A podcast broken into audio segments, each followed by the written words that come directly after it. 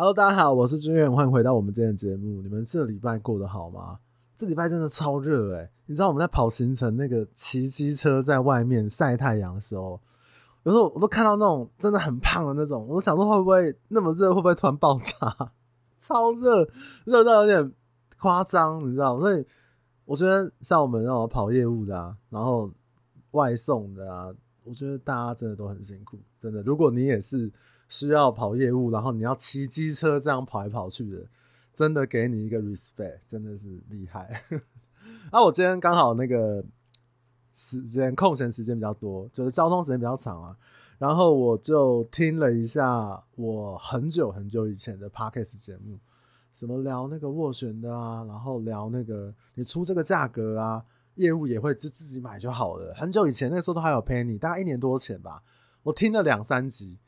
我真的觉得以前那个录音啊，真的好烂哦，真的废话一大堆。那现在可能废话也很多啊，但是那个赘字啊，还有那个录音品质，还有设计的那个仿纲，或者是说设计的那个流程就很不自然。我听了之后真的非常有感。所以如果各位是一些老听众、老观众的话，我真的也是 respect 你们，我真的也是谢谢你们。我觉得现在真的好很多。好了。今天要跟你聊一下什么？就是其实这是最近有一个朋友他问我的问题，我觉得是这个样子哦。你在看房子的时候，你不要用房子的缺点去杀价，你可以看房子的缺点当成是你出价的依据，但是不要用这些缺点去跟屋主当成杀价的条件。这个朋友他问我什么？他说他就看了一个房子，那这个房子呢，在几年前呢，屋主。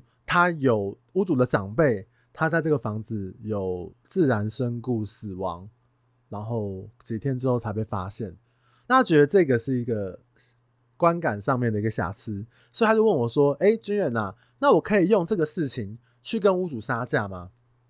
我就跟他讲哦，我说这个事件是你评估价格的一个因素，一个条件。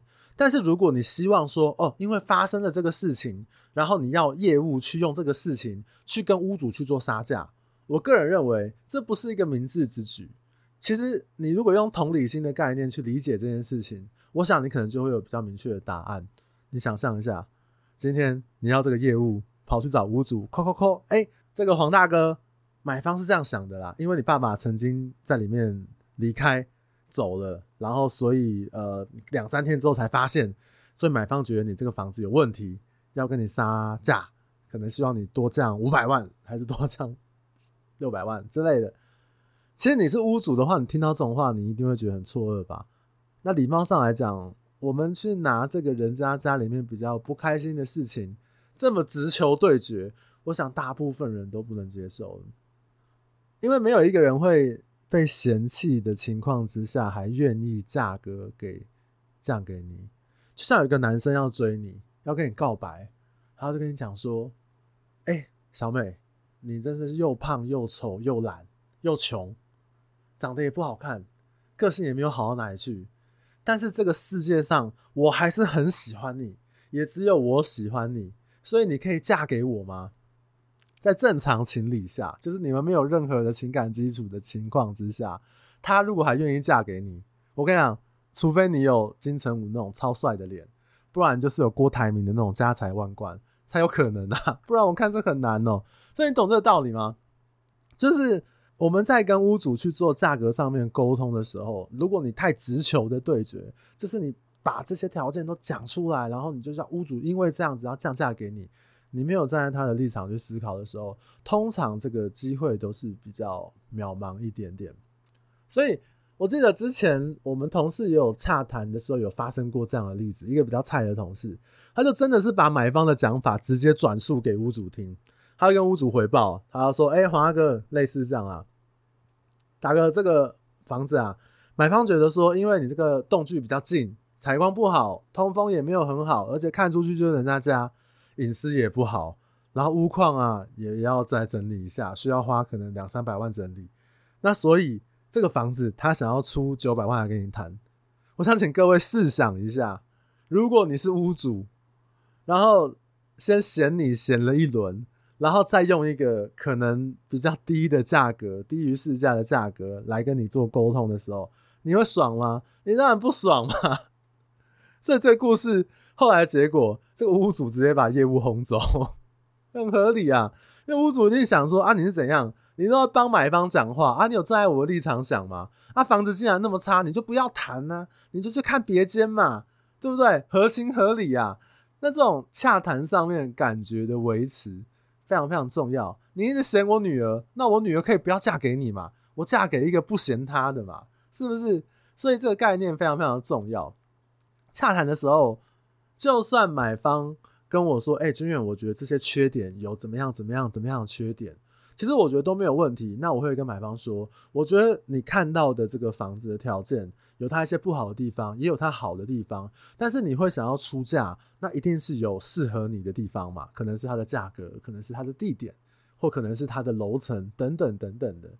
那所以你在出价的时候，这些缺点、嫌恶设施也好，房子不好的条件也好，可以当成是你出价的一个依据。但是屋主也会有屋主的坚持，屋主住在这边一二十年了，他对这个房子也有感情的。所以，我们如果直接去跟屋主去讲说，哎，我觉得你房子不好，没有人会爽的啦。你刚才说屋主长得丑，就是 身材不好算了，你嫌他的房子等于是嫌他嘛，一点道理都没有。那你会说，那你们这样怎么议价？难道价格就是要照屋主的吗？我跟你讲，成熟的业务在跟屋主做价格洽谈的时候，缺点会讲，但是绝对不会是全部。主要谈论的是什么？市场面。市场的状况啊，区域发展的状况啊，还有带看面，比如说这个房子，呃，这一两个礼拜带看的几组客户，或者是这一段时间两个月、三个月、半年带看客户的多数的一个反应，还有在市场上面一样条件在卖的竞争者，或者是近期市场的成交资讯，就是刚成交的一些物件，它的单价会大概落在多少的这个范围。通常会用这些方式，然后来跟屋主来做一个沟通，并不会说哦，买方觉得你的这个条件很差，或者是买方觉得你这个条件不好，你这个有什么样的瑕疵？还是回到刚刚讲的，那屋主听到不爽，他不要说买方了，他连业务都赶出去，你知道？那你不要以为是哎，好像拿这些东西来讲，你这是一个自杀行为。这种做法大概就是一些比较菜的业务会犯的一些错误，这样。所以沟通上面其实是有很多不同的面向，可以来跟屋主做价格上面的沟通。通常买方提到一些太多的缺点，我们是不太会讲。如果你今天在看房子的时候，你找的这个销售业务或者是接案子的同事，他是一个足够成熟的业务的话，我个人的建议会是。请你相信这个中介的专业，在洽谈上面不用给他下太多的指导期。你看了这个房子，觉得有一些适合的点，有一些不适合的点都没有关系，那会是你成交价格的，那就是你出价的一个依据。那在价格沟通上面来讲，我想业务还是会有一些他的说法，或者是他的一个建议。那我想脑袋清楚一点的业务，比较有洽谈经验的业务去谈价格，我觉得成功几率是会高一点点。这些概念。都跟你怎么出价，或者是你价格的落点落在哪边都没有关系。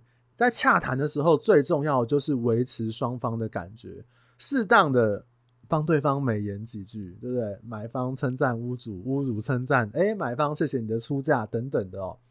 这是一个非常非常重要的事情。有些洽谈经验比较少的这个业务朋友，他可能就会忽略掉这件事情，直来直往，通常很不太会有好下场。有一个真实的案例是这个样子，我们之前同事以前有个同事接过一个委托，那个房子是屋主还是自己住在里面，那买方呢就来了一家人，呃妈妈，然后呃年轻的夫妻带了一个小朋友，就四个人来看这个房子。那买方的妈妈就长辈嘛，就是有那种嫌货才是买货人，然后要杀价就是要嫌弃，他一进门就开始嫌东嫌西，从客厅嫌到房间。然后从厕所讲到厨房，就是哇，地板怎么样啦？啊，窗户怎么样啦？啊，墙壁颜色怎么样啊？啊，这厕所怎么样啊？各种嫌弃。他讲到一个最火，让屋主真的火大的事，他还说，这个地方三十年前啊，房子才卖两百万啊，你现在开到一千四、一千五，根本是抢劫。你可以想象带看的那个业务有多尴尬，屋主还在欸然后买方也在，买方的小孩也尴尬，那个是一个非常非常尴尬，不要说尴尬，搞不好是个火爆的场面，你知道？那屋主其实当下还是非常非常有风度。买方离开之后，然后就跟我们同事就淡淡的说，就跟他讲说，像这种客户，麻烦你以后就不用带来了，太没有礼貌了，也不用浪费你我的时间。就算这个客户有喜欢了，也不用谈，直接放掉他吧。他们要买，出多少价格，我都宁愿不卖。我可以留着这个房子，我不是非卖不可。他很平静的跟我同事这样讲。但你知道，世界上面的缘分就是这样子。这个买方，因为他们就住附近，有地缘性的关系，而且这个楼层是他们要的，他真的出价要谈呢。那他们出的价格呢，其实也是在价格的行情，就是他登录这个范围里面。其实我认为出的价格也不差了，就是一个可以卖的范围里面这样子。当然，因为案子不是我接的，是同事接，后续的细节有点忘记，但是我永远都记得，屋主非常坚持，就是这一组客户，我就是不想谈，你不要再来找我了，你收的这个斡旋，我是不会卖的。那因为屋主也见过他们全家了嘛，这个年轻夫妻，然后妈妈也来了啊，这个小朋友，所以没有别的办法，你知道，没有办法说哦，这个其实是不同组啊，或者是说可能 就是编一些故事，没有办法。最后，这个房子被永庆房屋另外一组出价差不多的客户给买走。我记得两个客户的价格真的是差不多，但是永庆是后来大概隔了，我记得隔了一个礼拜出现，那最后成交价其实就跟我们一开始这一组客户的买方出价是差不多的。这是一个活生生的例子，你知道，就是屋主真的就觉得你为什么要嫌弃成这个样子？你还要当着我的面嫌弃，那我不卖给你可以吧？有时候是一股气。就是不是说我觉得你价格高，或者是我觉得你价格合理，不是，是我卖给你等于我认同你，对，我的房子就是这么烂，我住了三十年，我就是把它住得这么烂。然后你说什么三十年前这个房子才卖两百万，我现在开一千四、一千五就是在抢劫，我我卖给你不就认，就是代表说我认同你，我就是一个土匪，我就是要抢劫吗？所以在屋主的角度，哎，屋主是一个有一点年纪的长辈。屋主的角度也会觉得说，你是不是有病啊？讲这些话你有毛病啊？所以这是一个很很鲜明的一个案例啊。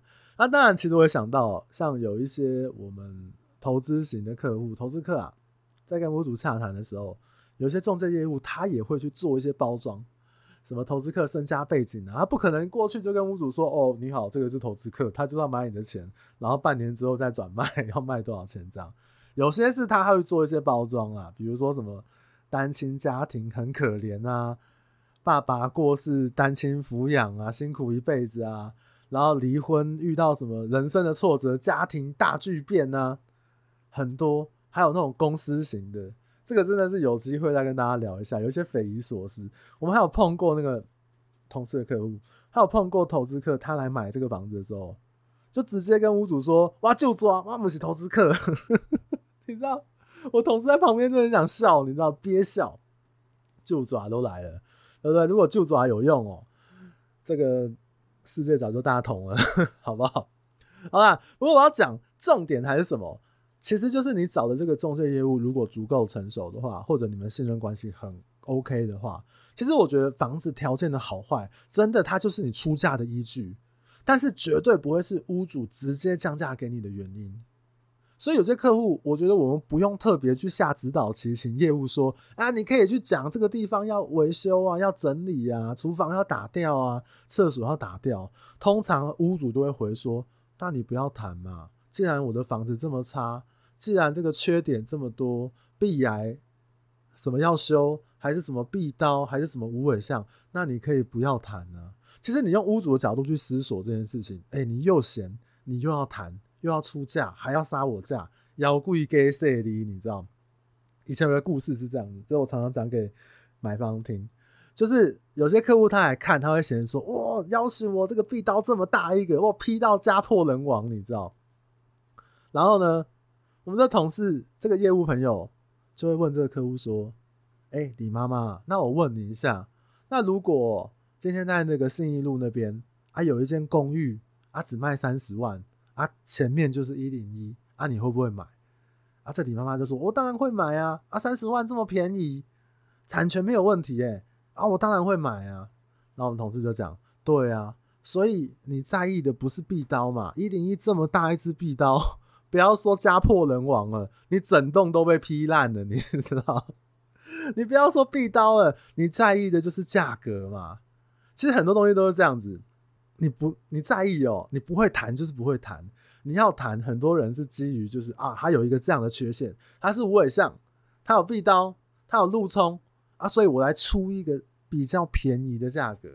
其实我们接触的客户久了多了，其实有时候客户他就是用那种抱持捡便宜的心态来给你出价。那你说真的，这个东西去跟屋主讲，屋主会买单吗？他在这个地方住了三十年，有没有家破人亡？他应该最清楚。他搞不好升官发财了，他根本不鸟你这一套，好不好？那你可能问我说：“哎、欸，军远不对啊，那有些屋主他是缺钱急售的，那你这样跟他讲，他当然一急一慌，他马上就会降价啦。”我跟你讲，逻辑正确，但是有问题的地方在哪里？缺钱急售的屋主，你们可能都看不到，这很现实啊。这个报给投资客比较容易，比较轻松啊，不是。每一个人都有机会看到这种投资价的房子，有投资价的房子，你可能决定速度也没有投资客快，这是这个市场的现实，我只能这么说。所以我觉得有时候我们在两边的斡旋洽谈的过程中，就是希望站在一个比较客观的立场，帮买卖双方去取得一些共识。所以一些太过于负面的言辞，大可不必。比如说，屋主也会讲啊，你买方投资客是不是出这个价格出这么低？你觉得我们会直接跟买方说，哦，你这个价格是投资客？有时候会啦，但是一般情况之下，除非你价格真的是出一个投资客的价格，那没办法哈。但是如果屋主有时候心态比较高，讲这种比较负面的言辞的时候，其实我们也不会直接让买方知道。所以像我之前那个自售那一集，我有聊到嘛。常常有时候这个客户会跟我说：“哎、签约的时候就说，哎、欸，军远，我觉得，我觉得那个买方那个屋主人蛮好的，哎，对，我也觉得人蛮好的，但是我心里都在滴泪，你知道？我想说，你他妈的，你们不需要知道，没有关系，好不好？这个程序就让我们自己来吸收就好。反正你们签约了，价格到了，谁不开心？要出来签约了，还弄一个苦瓜脸，哇，那我的价值在哪里？我们做这个工作何必呢？”大概是这个样子啊，所以我觉得，呃，在看房子，不是说这些条件不好你不能嫌，而是它就是你出价的一个依据。那有些人在意，有些人不在意，我觉得都没有问题。什么壁刀啊，呃，风水瑕疵啊，无尾巷啊，格局不方正啊，采光不好啊，这些东西，你有人在意，有人不在意，有人喜欢，有人不喜欢，有人合适，有人不合适。都没有关系，它就是你出价的依据。那在价格沟通上面来讲，我们不可能把你嫌弃的那个样貌来跟屋主去做沟通的，通常呢都是一个反效果。所以有些屋有些买方，我也请你们不要再跟业务说啊，你去拿这个拿这些东西去跟屋主讲嘛，他让他降价嘛。我想成熟的业务，他如果大概知道洽谈的这个一个眉角的话，通常都不会这样子啊。那你如果遇到一个比较菜的业务，他真的帮你把 你嫌弃的东西全部去跟屋主讲，那我看也是一个狗吃屎的结局。好了，这大概就是我们今天想要跟大家分享的一个洽谈上面小小的一个概念。那还是回归核心，就是你跟业务的这个信任感，还有你对市场、你对自己理解条件、你对这个区域周边的行情的一些理解，来辅助你做一个出价的判断啦，好不好？大概是这个样子。最后，我想要分享一些无聊的小事。其实这一次的录音，我已经有一点点不一样了，你知道哪里不一样呢？就是我已经三十六岁了，我是七月十五号生日，上礼拜生日。然后，我想跟大家就是讲一下，就是没兴趣的都可以关掉，因为没有讲什么正经事，都是讲一些哦小事情这样。那个我生日那一天啊，我都骑车到公司，我还是上班嘛。然后到公司楼下之后，我就找停车位，哎，找不到车位。然后我绕来绕去，我们是九点半打卡，然后我就九点二十八分的时候，在楼公司楼下找到了机车位。然后我就想说，哎，我现在停好车，我冲上去，应该九点半以前打这个卡，好像是一拜一拜。算了，因为我二十分就到，我绕很久，你知道，那天不知道为什么特别那么久。我想说这就是老天给我的讯号。然后说他就是说，我们工作毕竟比较自由一点嘛，他就是可能老天就是告诉我说，今天不适合去公司啊，反正你今天也没排事情嘛，你只是进公司处理一些例行事务而已，没有关系啦，你就是好好放假吧。我就接收老天给我的讯号，然后。呃，我不知道有没有讲过，就是我我上班的时候，其实我白天我会有一个时间去放空。如果我没事的时候，我白天会大概会有一两个小时。然后那天就是生日嘛，我就一整个白天，我就我就我骑我就骑车，真的都放空。然后我就到那个风柜嘴，就故宫博物院往上，就是往阳明山那个方向，后面有一个风柜嘴的一个凉亭。我都到那个风柜嘴之后，就觉得在那边休息一下，放空一下，想想事情啊，然后想想那个晚上，因为晚上跟朋友有约嘛。然后它有一条路下去是那个是那个呃内湖，那其实我不知道有没有跟各位讲，如果你们看我粉专的话，应该要知道我我最近在玩滑板。那其实我想要玩滑板很久了，大概有超过半年的一些时间，我都跟我朋友说，哎、我想要买滑板。然后因为内湖有一家店叫做 All Ride，那它就是专门卖这种呃什么滑雪啊、滑板啊这种就是滑行类的这个很大的一家店。而且很多人推荐，瓜吉也有推荐，我就想说，哎、难道今天就是我的 Happy Day 吗？他就是 就是上天就是告诉我，黄主演不要上班了，今天就好好休假完就去买滑板。内湖，怎么哎滑这样下去，好像刚好可以顺路去看一下，我就想去看一下，然后进去。我跟你讲，我要分享买滑板这件事，就是买滑板真的是一个很需要缘分的事情。你知道为什么吗？因为像我这个嫩逼，对不对？什么都不会。我就去那边看，那各位想象一下，滑板是怎么样？会有正面跟背面嘛？那因为滑板其实它有长有短，它其实是有分门别类、不同种类的。比如说像长板，它是有那种下坡板，然后有那种 freestyle 板，或者是那种跳舞板等等的。然后还有一些这个特技板，就是你去看那种滑板场里面那种很帅的啊，那种做一大堆特技的那种。它最大的差别，我们这种外行人懂个屁呀、那最大的差别就是怎么样？就是那个形状有点不一样。所以第一个，那个形状你喜不喜欢？形状你喜不喜欢，就决定了你跟他的第一关缘分。然后第二个，滑板的图案是在背面轮子那一面，因为你知道，毕竟我也是个三十几岁的人了，我在看那些滑板图案，真的是不行哎、太中二了，不符合我的形象。你知道？你知道？我我后来还是 Google 到一个有一个滑板的。背面图案，我真的相见恨晚。如果看到的话，我一定会买。它是那个《七龙珠》里面那个克林最强地球人的图案啊！哇，我那觉得好可惜哦。那后来才发现，原来有这个图案，不然我真的会买。你就想，如果我连《七龙珠》的克林的图案我都敢买的话，那其他的图案有多么的无法理解？那年轻人可以啦，像我就没有办法。好，所以你你那个图案跟形状都一定要有你的缘分，然后。你比如说像我是想要就是比较像交通板啊，就是做一些小小的特技就好了这样子。所以形状、图案跟功能，它一个滑板店里面可能也没有多少板子。你要找到一个真的很有缘分的，真的很不容易。我其实我我绕了两圈三圈在它的滑板区，我最后我买的那个板子真的是我在一个最角落，然后那一排下面地下的那个位置突然找到。我觉得哇，好帅！我第一眼看到他，我就喜欢他，一见钟情了。我觉得这就是就是他了，你知道？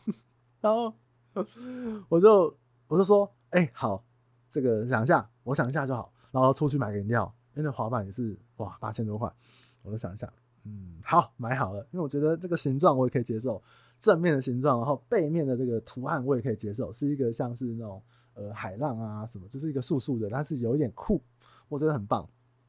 然后结账的时候，我就看了一下旁边，哎，好像也来买滑板的小孩。你知道，他妈的，我真的是个老人啊！那个那个小朋友可能看起来六岁吧，啊我今天三十六岁，然后我们都是滑板初学者。我觉得哇，真的是，真的是无法想象啊！三十几岁就跟人家玩滑板，我还问那个店员说：“我说，哎，像我这样三十几岁来学滑板的人很多，很少吧？”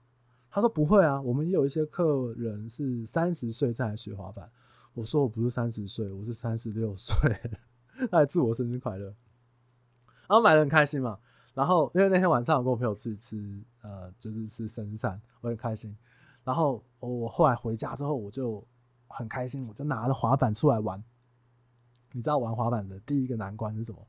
出门的时候你要避开管理员跟邻居大妈他们惊讶的目光，他们一眼就是。干，你几岁了？你在松山脚，你拿着滑板那么晚要去哪里？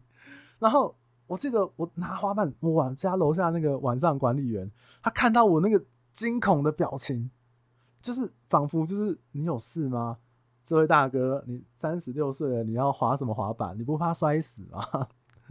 所以我觉得，哇，我真的很难跟我的邻居解释，你知道？然后就去滑了嘛，然后滑了之后啊，那个。我真的觉得滑滑板是一个很放松的事情，因为像我这种初学者，一上滑板会紧张，会很僵硬。你可能你的脖子啊、肩膀啊、你的腰啊、你的腿啊，都会变得很紧绷。那你一紧绷，你就很难在滑板上面很顺畅的这个滑行。所以。我都会一直告诉我自己说：放轻松，脖子、腰啊、肩啊、身体啊、脚啊、肚子啊，核心收紧，然后平衡感抓好。这样，我觉得它就有一点点是你跟你自己身体对话的一个过程，超级疗愈。而且我买滑板这件事情，跟我身边的几个朋友说，他们都说：黄俊远，你疯啦！你才几岁了，你会摔一个狗吃屎？你会，你这个年纪不能摔啊！我跟你讲。我到现在我已经连续玩滑板超过七八天了，我只摔过一次，而且没有很痛，所以，所以我觉得就是这个样子。而且我现在已经是，就是我现在已经可以从那个我家滑到另外一个行政区，我觉得我自己很棒。好了，反正这就是我最近就是生日之后我做了一件小小的一个改变一个事情。那。我其实很希望，就是这么有点有点羞耻的事情，就跟大家分享。如果你前面没有离开，然后你听到这边这一段的时候，我觉得真的还是非常非常鼓励大家，不管你几岁，不管你是什么身份、什么年纪，有能力、有时间的话，去做一些自己想做的事情。因为我觉得太多人都把成功率放在。最先考量的位置，我觉得有一点可惜。我做件事做这件事情会不会成功？难道你认为我三十几岁我可以成为滑板大师吗？不可能嘛，几率很低啊。或者是啊，我滑滑板我就是为了要怎么样扬名立万、光宗耀祖？不可能嘛！啊，不就是一个我爽吗？就是诶，我下班我可以去滑一小时滑板，我觉得很开心啊，我可以放松啊，我可以放空啊，等等的。那因为我身边很多人他。他都会觉得说，我做这件事情投报率，或者是他成功的几率有多少，或者是我几岁了，我要干嘛要做这件事情？我觉得，我个人觉得有点可惜啊，尤其是那些跟工作无关以外的事情。对，所以我到现在，我终于克服了邻居的目光，我大摇大摆拿着马板出去帅一波，对不对？你能怎么办？我就是要要，反正我也没有在面前滑，对不对？你也不知道我多烂。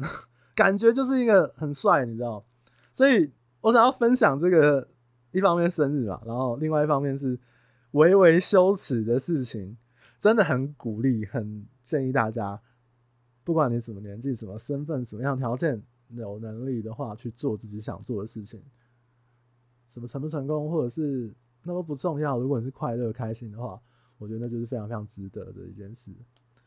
好了，干拖那么久时间，好了。以上就是这一集的内容。如果你觉得这一集对你有点帮助的话，也可以帮我分享给你身边目前有在看屋或者是有想要了解这方面资讯的朋友。那如果你觉得哇，黄俊远你真的是讲得太棒太赞了的话，那也没有关系，你可以帮我在评分机制里面给我一个赞或者是五星好评，我会非常非常的感谢你。那我们今天就聊到这边，对，那我们就嗯。下礼拜再见。哎、我下礼拜希望可以邀请到我一个朋友，然后来聊一聊业务的事情，我觉得应该蛮好笑的。那就祝我成功，好不好？好，下礼拜再见，大家拜拜。